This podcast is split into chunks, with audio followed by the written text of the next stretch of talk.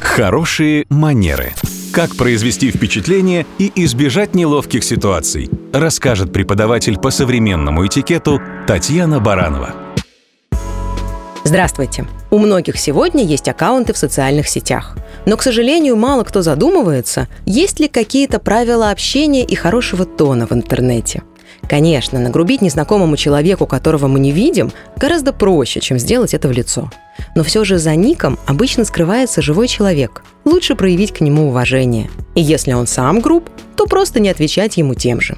Какие высказывания будет публиковать владелец страницы в своем аккаунте – это его личное дело – но очень желательно при этом помнить, что жесткая, неконструктивная критика в адрес, например, своего работодателя может привести к достаточно плачевным последствиям.